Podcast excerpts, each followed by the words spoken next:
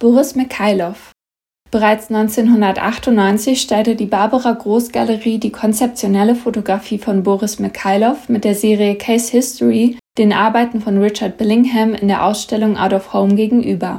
Mikhailovs Arbeiten aus der Serie By the Ground wurden mit einer Panoramakamera mit Weitwinkelobjektiv aufgenommen und zeigen das Leben in der Ukraine nach dem Ende der UdSSR. Es folgte die erste Einzelausstellung in der Galerie 2000 mit Farbfotos aus der Serie City sowie aus der Serie Look at Me, I Look at Water. Letztere war für ein geplantes Buch der Heiner Müller Stiftung entstanden. Im selben Jahr erhielt der Künstler den Internationalen Preis für Fotografie der Hasselblad Stiftung, der ihm in Göteborg überreicht wurde. Der performative Auftritt von Mikhailov bei der Übergabe des Preises wurde zu einem besonderen Ereignis. Begleitet wurde der Preis durch eine Ausstellung im Göteborgs Kunstmuseum.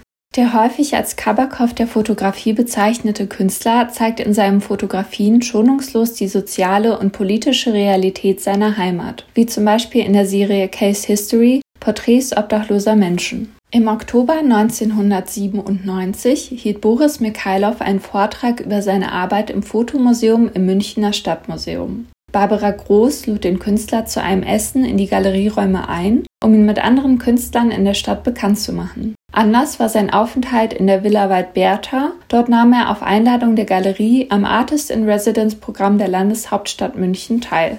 In seiner ersten Einzelausstellung Boris Mikhailov Neue Fotografien in der Barbara Groß Galerie im Jahr 2000 zeigte der Künstler unter anderem Beispiele aus der berühmten Serie Case History. Menschen aus seiner Heimatstadt Kharkiv, die durch den Zusammenbruch der Sowjetunion an den Rand der Gesellschaft gerückt worden sind